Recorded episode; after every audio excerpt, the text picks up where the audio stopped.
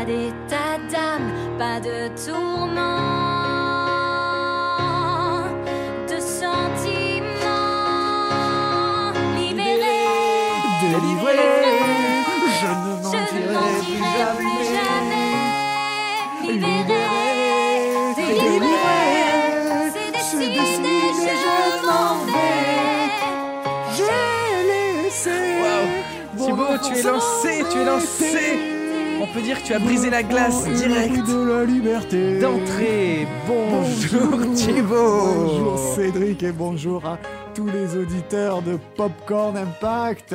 On se remet à peine du Titanic de notre 50e émission. Et déjà nous revoilà sur les icebergs. Ah oui, on en a. Écoute, on est, on est un peu SM. Thématique, Et ce n'est pas Super Mario. Non. Nouvelle émission, on va revenir sur des, nos standards habituels. On va, on va, voilà, on va rentrer dans notre machine à popcorn tranquillement, se réchauffer Ah oui, parce qu'il fait frais.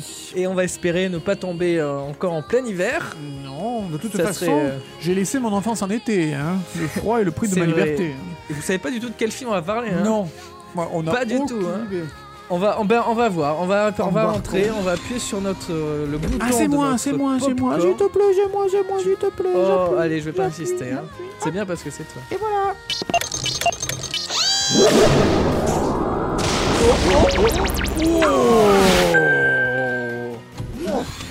Eh ben, il fait pas chaud, hein. Non, mais je sens que c'est une ville qui va nous faire rugir. Ça sent la pollution, oui. Où est-on, Thibaut? Que dit Eh l'écran? Nous sommes au 13 avenue Bertolo, 69 007 à Lyon, dans Oh, le 7e Lyon. arrondissement, devant le cinéma Comédia. Et nous sommes quel mois? Nous sommes en... Bonne question. Alors attends. Ah, le 4 décembre 4 Oh, décembre. oh, ah bah Oh, super. yeah, yeah. Ah bah bien, super. Super. On est un petit peu en avance, c'est dans 15 jours, Ouais. décembre. L'émission est diffusée en novembre et on arrive en décembre. Ah, Écoute, a- c'est très bien. Ah, Cinéma Comédia, alors 9 Comédia. salles, accès euh, personnes à mobilité réduite, fort charmant euh, cinéma, dans une belle euh, institution, et à l'affiche, 9 films. Mais lequel films. allons-nous choisir? Écoute, euh, je sais que dans le présent, là, il y a la. Reine des Neiges 2 qui est en train de sortir. Ouh, Donc je propose, on voir, va voir là. Alvin et les Chipmunks 4. J'allais te proposer la même chose. Ah, parfait. Non, non, on va, voir la, la Reine des Neiges. On va, Allez. on va se libérer.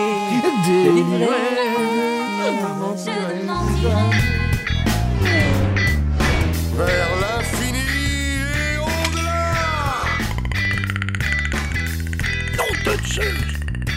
Lilou Dallas Mood qui passe. On va manger des chips. J'ai ce bel goût. Et voilà, on a les droits. Vous écoutez Popcorn Impact. Au beau royaume d'Arendelle apparut une reine, au pouvoir secret si puissant qu'elle vécut dans la solitude et la peine.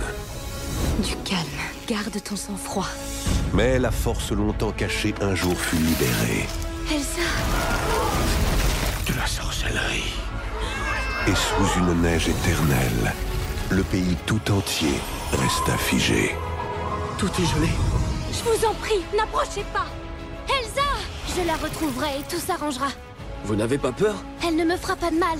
C'est ma sœur. C'est vrai Je suis persuadé que c'est un être exquis. c'est pas vrai Ah bah c'était sympa ce film. Ça, oui. ça laisse un peu de- des chansons en tête. Donc je suis pas trop fan de cinéma d'animation d'ordinaire. Euh, Pardon monsieur, bah, ça va ma petite Ah, Il y a plein Il y a d'enfants, plein hein. d'enfants, Oh là là là. euh, des Ah, alors, enfants il et des parents joyeux. Tout le monde a l'air content. Les parents ont l'air un peu saoulés par la chanson qui va les Oui. suivre euh, pendant Oui. très longtemps, mais bon. Mais le générique de fin dure assez longtemps. euh, Il n'y a pas de scène post-générique comme dans Marvel. Et non, oui. Mais non. Alors, parlons Oui. du film. Parlons peu, parlons Parlons bien. La Reine des Neiges, Frozen en anglais, de euh, Chris Buck et Jennifer Lee, avec euh, en VO euh, Kristen Bell, euh, donc Véronica Mars en Anna, Ah oui. Idina Menzel voilà, en Elsa. Alors là, on fait moins le malin. C'est Là. moi, hein, c'est moi. Hein. Et Josh Gad, entre autres, en Olaf, le bonhomme de neige. Oui. Devenu très célèbre depuis. Hein. Et en français, euh, Anna adulte et à 8 ans, elle fait les deux. Mhm. Emilou Holmes Jamais entendu parler. Anaïs Delva qui fait euh, Elsa. Elle, elle a- c'est un succès, euh, un succès énorme. Après, elle a fait plein, elle a fait des albums pour Disney. Elle vient d'abord de la, de la, de la- elle chantait dans des comédies musicales, dans des spectacles. C'est elle qui chante la chanson. Oui, c'est elle, la coupable. La coupable, meurtrière, j'accuse, monsieur, j'accuse. Et euh, d'ailleurs, qui ne revient pas dans le 2 parce qu'il y a eu quelques désaccords Aïe aïe aïe. artistiques. Oh là là. Hein, entre là guillemets, c'est toujours ce qu'on dit. Artistique. A priori, je ne sais pas si c'est vrai, Oui. c'est contredit. Elle l'aurait fait euh, dans Aladdin 2, dans Aladdin 2 avec Kev Adams. Elle a joué une parodie de la Reine des Neiges. Que faites-vous chez moi? Euh, désolé, on savait pas que c'était chez vous. Vous êtes Je suis la reine des neiges. Non, pardon, c'est pas contre vous, mais c'est vrai que la Reine des Neiges, nous on la connaît. c'est comme on l'appelle La Reine des Ouh là là, et ça a Et ça pas a été plu. malu par Disney qui protège ses personnages. A priori, c'est ça. Elle a dit que non. Mais bon, vu comment ça accords s'est fini, voilà, voilà.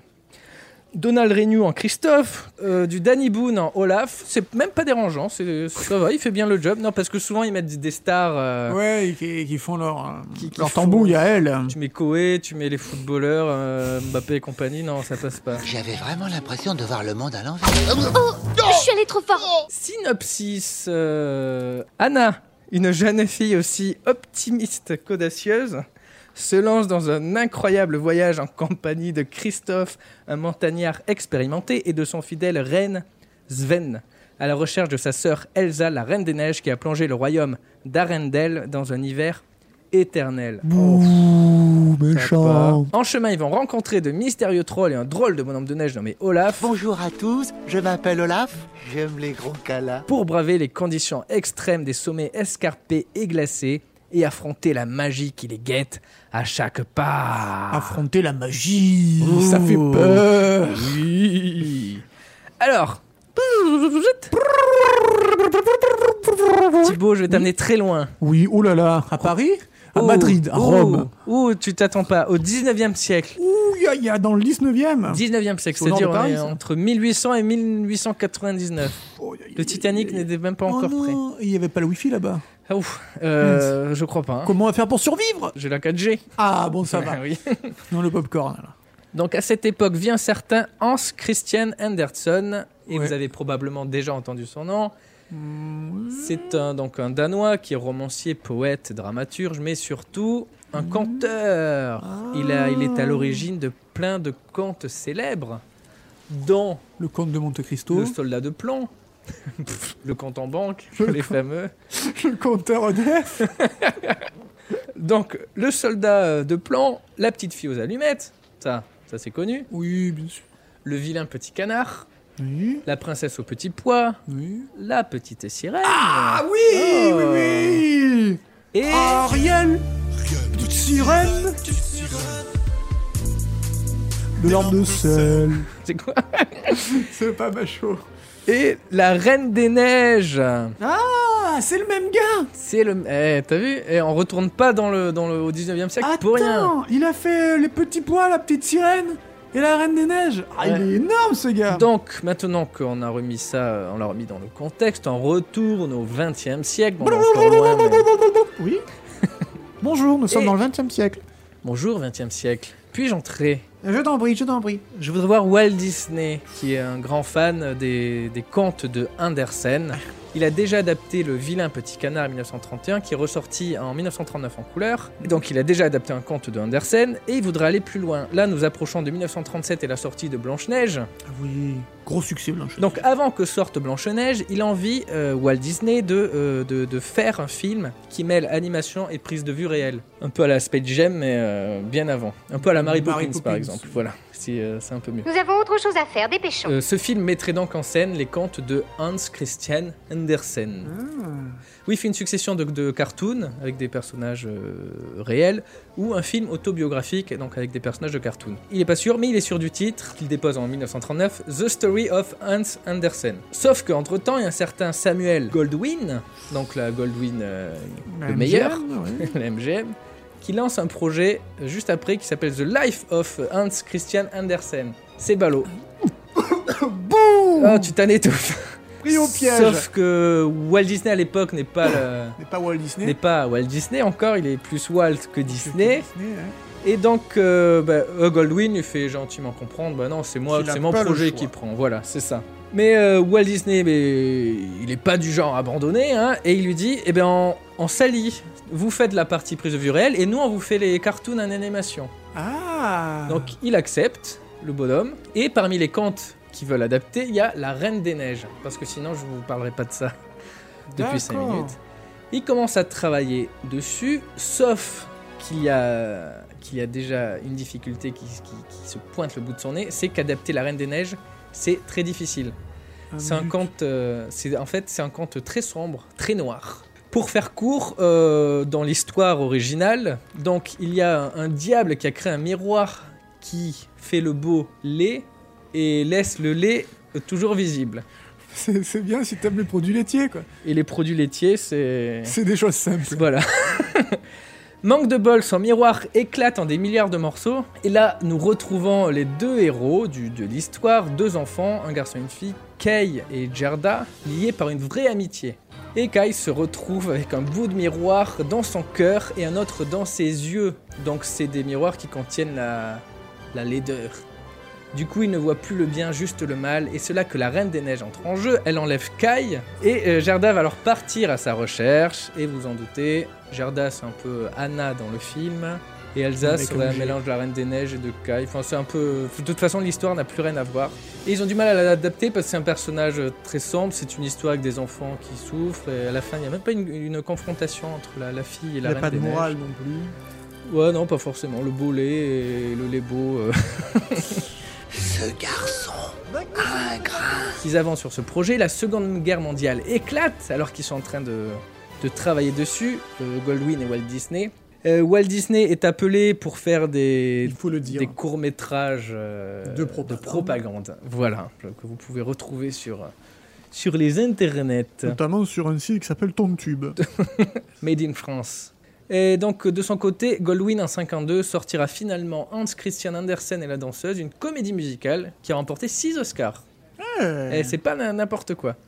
Donc ça reste au placard chez Disney pendant un petit moment, jusqu'au début des années 70, où ils veulent faire une attraction à Disneyland en Californie, avec des audio animatronics, donc c'est ce qu'on retrouve un peu dans les Pirates des Caraïbes, etc., qui s'appellerait The Enchanted Snow Palace, le palace euh, de neige enchanté. Mais pareil, ça n'a pas vu le jour. Ah. Il y a Quand toujours des pas, difficultés. Et ouais, quand ça veut pas. Puis arrive 1989 et la sortie de La Petite Sirène, Ah, une adaptation de Andersen. C'est drôle. Il me semble vous avoir vu quelque part. Ça, c'est connu. C'est alors le début d'un nouvel âge d'or pour Disney à cette époque-là. Et là, ils vont enchaîner les succès. La Belle et la Bête, Aladdin, le Roi Lion. C'est la, c'est la folie jusqu'au Roi Lion. C'est la. Et un jour, il faudra La décadence, l'opulence. Et donc pendant ce temps, alors qu'il y a tous ces succès qui se font, bah, ils voudraient adapter un autre conte parce que ça marche, les princesses, etc. Et euh, le Reine des Neiges euh, redevient un projet qui est lancé de nouveau en 2000. Mais c'est un échec qui est stoppé dès 2002 suite au départ de Glenn Keane pour un autre projet. Et lui, c'est quelqu'un qui a déjà bossé, c'est le... C'est lui qui a fait le design de Ariel, Pocahontas, La Bête de la Belle la Bête ou encore Aladdin, ça va. Un sacré bonhomme. Ah ouais, il il s'y connaît. Et s'il part, c'est pour travailler sur un film qui s'appelle Réponse et qui sortira euh, en Bien plus 2010. tard. Ouais. C'est dingue, hein, ça prend du temps. hein. Donc au même moment, euh, donc on est en 2000 là, euh, Michael Eisner, le boss de l'époque, propose à un certain John Lasseter de Pixar de travailler sur Connu. le projet. Parce Il est connu. il est connu. Pas pour des bonnes choses parfois. Mais là, nous entrons peut-être dans un domaine plus délicat, je pense. plus intime, euh, dirais-je même. euh, C'est certain, nous n'avons pas à divulguer, c'est un problème personnel, Mais cela ça ne nous nous regarde regarde pas. Pixar est en train d'avoir des succès de fou, alors que Disney est en train de dégringoler. Et ils se disent, bah, on va demander à Laster de travailler dessus. Il va apporter du, du bien, du bon. Euh, donc il y a des négociations, etc. Sauf que ça prend fin en 2004, parce que euh, en 2004, c'est la fin du contrat entre Disney et Pixar. Mais Disney a acheté Pixar en 2006 Ah, pour euh, avaler officiellement Pixar. Et Laster devient à ce moment-là le directeur créatif des studios Disney.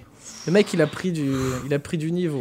il a, il a gagné au change. Et là, il est chaud, il veut adapter La Reine des Neiges. C'est fou, ça remonte vraiment longtemps. Il Mhm. fait appel à Chris Buck, le co-réalisateur de Tarzan, qui est aussi à l'origine de design de personnages sur la, la petite sirène ou Bernard et Bianca. Et il est parti chez Sony, mais il veut à tout prix faire appel à lui. Et l'autre, euh, donc euh, Chris Buck, euh, accepte, en... mais à une condition, il veut donner une autre définition du grand amour. Disney ayant déjà assez traité le, le- le- le baiser du prince charmant, il est temps de faire quelque chose de nouveau. C'est vrai que il est temps De de se moderniser renouveler. un peu ça. Euh, évidemment, John Lasseter, qui bah, il- il- chez Pixar, ils innovent, ils sont pour, ils sont pour, donc il accepte et il lance donc Anna and the Snow Queen, Anna et la, et la, et la Reine des Neiges, qui sera un film d'animation en 2D.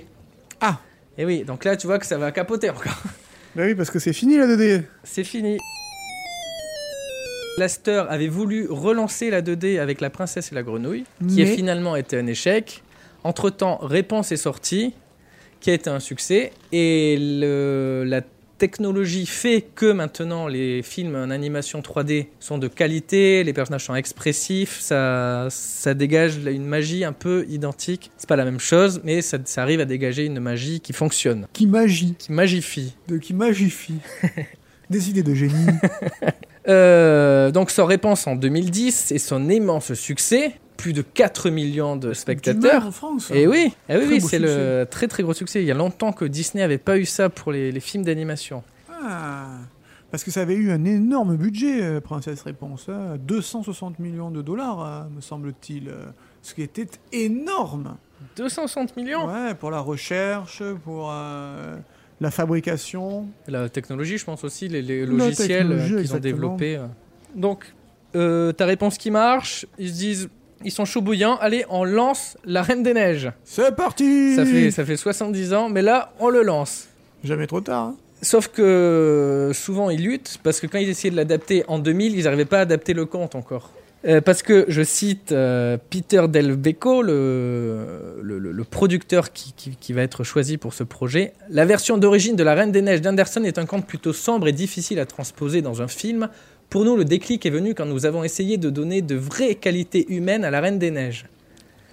Donc voilà, ils ont du mal. Du coup, ils se disent, on va s'inspirer du conte Mhm. on va pas adapter le conte. Donc il reste du conte que euh, la reine et la neige. Voilà. C'est bon, bah, déjà, euh, déjà pas mal. les, les points clés du titre. Donc bon, hein. Donc bon, voilà. Donc l'équipe euh, commence à prendre forme. Donc il y a Peter Del Becco, le fameux. le fameux producteur euh, qui a, qui a bossé sur plein de films, Hercule, Cusco, Atlantide, etc. Chris Buck est toujours à la réalisation. Et côté musique, parce que c'est important chez Disney, ce sont Kristen Anderson Lopez, qui doit être un descendant de, de Chri- Christophe euh, Anderson. Mais, euh, avec et des Robert Lopez. euh, hispaniques ou Amérique latine. Donc à eux deux, bah, ils vont faire des chansons euh, entêtantes. Libéré, Délivré, je ne mentirai plus jamais. Euh, donc Chris Buck et Peter Del Vecco travaillent sur le film et euh, quand on travaille sur un film chez Disney, toutes les 12 semaines il y a une conférence où on présente notre film, notre projet à, d'autres réalisateurs et producteurs et qui vont te dire euh, les yeux dans les yeux, non ça ça va pas, ça ça va, machin. Ils hésitent pas, si c'est nul, ils te le disent. Donc ils présentent une version, euh, je cite encore Del Vecco. Peter, Peter Del Vecco. Peter Delvecco. Dans cette version précédente de cette histoire, le personnage de, de la Reine des Neiges était plus un méchant, mais il était très difficile de la comprendre. Parce qu'elle parlait pas très bien. Et de comprendre pourquoi elle faisait ce qu'elle était en train de faire. Elle était un peu isolée là-haut dans son château. Ouais. Et après cette présentation, John Laster, qui est là, dans l'ombre, il sort avec Toujours. sa chaise roulante, il arrive pour se mettre à la lumière. Vous n'avez pas creusé assez suffisamment. Oula. Michael euh, Giaimo, le directeur artistique euh, sur le film, avait déclaré Je me souviens de John disant que la dernière version de l'histoire, La Reine des Neiges, apportée par Chris Buck et son équipe, est très drôle et pleine de légèreté. Mais euh, les personnages n'étaient pas assez parlants, ils étaient trop simples. C'est pour ça que John pensait que le public ne serait pas capable de s'identifier à eux. Sacré John Sacré John. Mais il a toujours le regard qu'il faut. Hein. Oui, bah, il, est, Il est fort. dans, dans son boulot, il est, il est très bon. Et là, donc, ils réfléchissent, qu'est-ce qu'on peut faire, qu'est-ce qu'on peut faire. Et là, il y a un mec, on sait pas qui, euh, on sait pas qui, il dit, mais pourquoi Anna et Elsa seraient pas sœurs? Et là, waouh La éclair de génie, c'est en plus c'est du jamais vu chez Dis- Disney. Il y a très peu de relations euh, fraternelles, sauf dans Lilo et Stitch, mais c'était pas poussé à l'extrême. Donc là, les personnages sont liés, c'est un peu plus contemporain, ça porte plus d'émotion et le public s'y attache plus facilement. Énorme Et euh, Del il parle beaucoup Del Becco.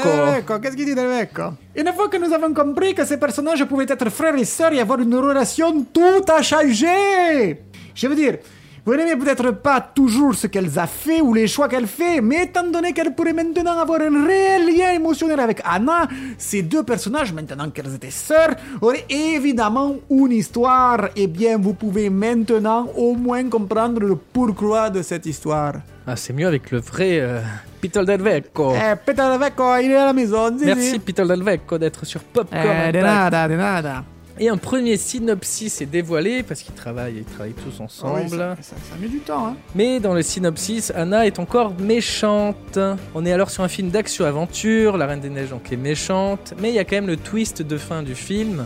Bouchez-vous les oreilles pendant 10 secondes si vous l'avez pas, si vous ne savez pas. Euh, le méchant c'est Hans, le, le- le prince. Salaud, Et la enfoiré. Reine des Neiges n'est pas méchante, sauf qu'elle a été méchante tout le long du film.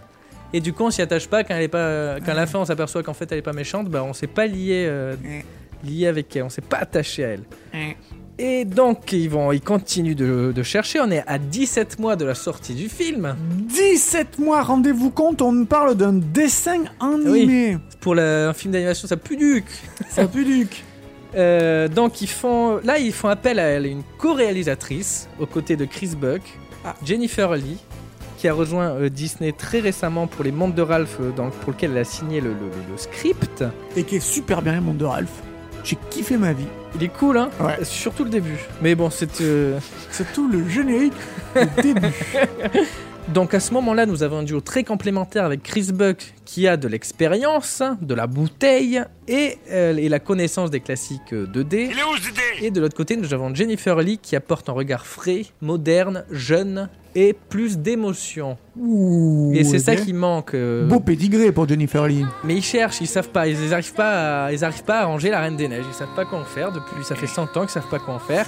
Et là, paf, il y a un des compositeurs qui écrit la chanson Libéré. Délivré, je ne mentirai plus jamais. Et cette chanson, elle transforme le personnage de Elsa.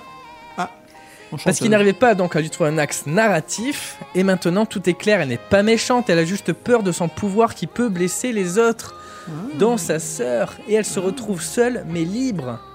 Son style change alors en conséquence puisqu'elle n'est plus l'ennemie. Au départ, elle ressemblait plus à une sorcière de Disney qui avait le regard inspiré de Amy Winehouse. Ah, ça c'est bien, ça c'est bien pour elle. ouais, ça- on sait que ça a mal fini. hein. He left no time to regret. Euh, elle avait des cheveux noirs hérissés, bah, un peu comme une sorcière, et a changé d'humeur très très soudainement. Elle était pas. Un peu comme Amy Winehouse. Oui, bah, c'est Amy Winehouse en fait. Mais après, donc ils ont épuré son apparence. Donc voilà, donc ils continuent de peaufiner. Euh, Hans, le fameux retournement de situation, pour eux c'était très important. Le dénouement c'était très important. On leur a dit, l'histoire sera bien, mais il nous faut un dénouement, euh, Twist. un twist énorme pour. climax euh, twist. C'est ce qui fera que le film va, va marcher ou pas. Sans ça, le film marche pas. Mais du coup, le plus difficile, c'était que le public ne s'attend pas à ce qu'il soit méchant. Et au final, on se retrouve avec des personnages très bien écrits, loin du film euh, mannequin Disney habituel. Mhm. Celle qu'on croit la grande méchante, c'est pas, elle est pas méchante, elle est juste un peu perdue. C'est la grande gentille. Il- oui, Tout va elle bien. n'est pas si, euh, si glacée que ça. Il y a des moments épiques, drôles, légers, un peu plus lourds. On n'est plus sur une histoire mièvre avec le prince charmant qui doit sauver la princesse. Non. Là, les princesses sont indépendantes. Elsa n'a même pas une histoire d'amour avec un prince. L'amour, en fait, est représenté par l'amour euh, fraternel Familial. entre elle et sa sœur. Et c'est un renouveau chez Disney. Et on sent que Pixar est un peu plus présent maintenant dans le film. Disney et Pixar sont comme en train de, de, ouais, de- de devenir une entité un peu, un peu, un peu unique. Bah Cédric, Oui. rentrons dans le lard. Tes 12 ans là de, réflexion, tes, tes 70 ans de réflexion. Qu'est-ce que ça a Et, euh, donné T'as palanqué de réalisateurs et de scénaristes qui se sont succédés jusqu'à ce qu'il y ait un boys band qui chante une chanson et que ça fasse des clics pour tout le monde. Est-ce que, est-ce que ça a marché? Est-ce que ça fait un impact cette affaire? Je te laisse mettre une petite Oui. piécette dans la Alors machine. hop là. 5 150 000 entrées en France. C'est énorme. C'est incroyable, c'est la moitié des Bronzés 3. Premier film de 2013. Plus que le Hobbit, la désolation de Smog. Totalement.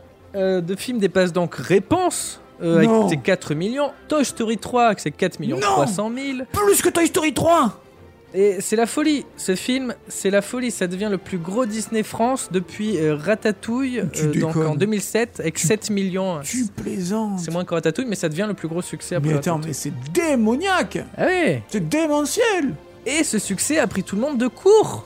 Non Les prédictions des, des- des analystes qui sont toujours à la pointe Ah oui. du, du truc. C'est hein. les gens qui ont bossé pour Popcorn Impact. hein, Les mecs, les analystes.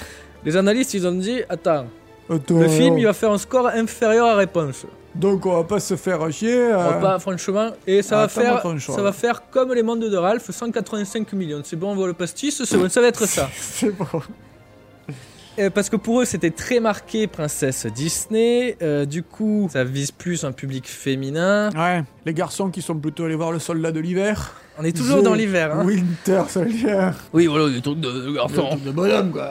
Et parce que euh, Réponse avait réussi à attirer le public masculin. Dans la promo et tout, ils avaient réussi à dire euh, regardez, euh, c'est une princesse moderne, il y a, c'est marrant, c'est rigolo. MeToo. Donc ils sont convaincus que le succès ne sera pas au rendez-vous. Ils ont du pif.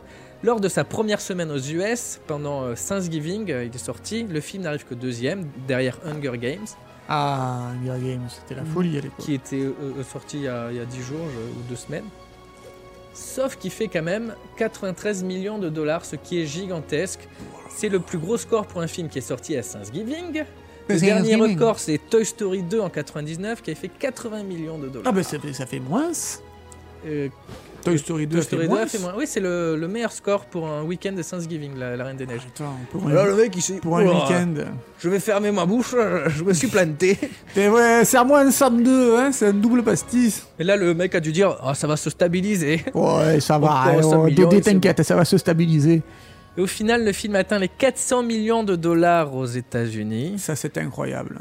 Euh, et devient le quatrième plus gros score pour un film d'animation. Ça, c'est la folie furieuse. Et même le deuxième pour un film qui n'est pas euh, un film d'animation, qui n'est pas une suite.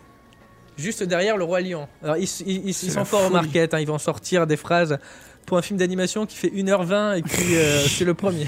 tu vois, ils sont comme ça. Pour un, pour un film en Dolby Digital, euh, c'est la folie. hein. Euh, ouais. Et en vrai, il est 37ème à l'heure où nous enregistrons parce que ça bouge en permanence. Ça Il bouge est y a 37ème la, sur tous les films. la Reine de Neige qui va sortir euh, mercredi. Mais oui, qui sort là. Quand Qui sort aujourd'hui. On sort l'émission. Oh si vous là l'écoutez là. plus tard, il est déjà sorti. Mais... Retourner au Comédia à Lyon pour voir la Reine de Neige. C'est vrai qu'on est au Comédia de Lyon. Oui. Faut C'est bien de le Il faut- repréciser. Oui, je le reprécise. Et du jamais vu, lors de sa sixième semaine d'exploitation, il est revenu premier du box-office. Non. Oh là là, c'est une vague, c'est un véritable impact. Un véritable impact. Et Un dans le monde, dans le monde, 1 milliard 274 millions d'entrées. milliard deux, quoi. 1 milliard de, deux. de, de dollars, de dollars. Et c'est le plus gros succès pour un film d'animation, sauf si on considère que le remake du Roi Lion est un film d'animation, Ah là là. alors que Disney ne le vend pas comme un film d'animation, mais c'est un autre débat. Ouais. Et il y a évidemment plusieurs raisons au succès. Déjà, le bouche à oreille est très bon, les critiques sont très bonnes. 90 sur Rotten Tomatoes, le site. euh, Ah, le titre le de référence. set. Sur 241 critiques, 90% pour la presse, et sur 300 000 critiques, 85%. Ah bah là, ça montre un succès Sur le plébiscite. Un plébiscite. C'est un succès grâce à la chanson qui reste en tête. euh, tout est efficace, c'est beau. La transformation, cette fameuse scène quand elle, elle chante. euh, Libéré, délivré. Oui.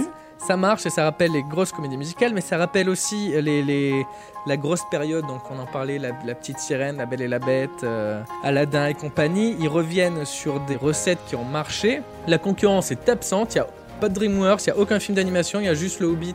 Mais le public est un peu différent et le marketing, ils y sont allés mais à fond les ballons. Ils étaient là au bon moment, ils ont, ça a mis du temps, mais ça valait le coup en fait parce que ça se retrouve être le plus gros succès de Disney. 70 ans de genèse et finalement un énorme succès du jamais vu, un impact comme c'est pas permis sur le box-office mondial.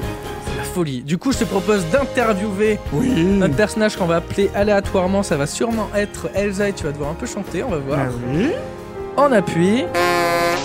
Bonjour Elsa et euh, bienvenue dans notre popcorn géant, celui qui sent bon le sucre. Alors on m'a parlé que vous aviez des soucis de pouvoir, est-ce ça? Cache tes pouvoirs, n'en parle pas. Ah non, moi je n'ai pas de pouvoir Elsa. Non, non, d'ailleurs pourquoi tu me tutoies Pas d'état d'âme, pas de tourment. Enfin bon, s'il faut chanter... J'ai des sentiments Libéré, délivré, Est-ce que l'on peut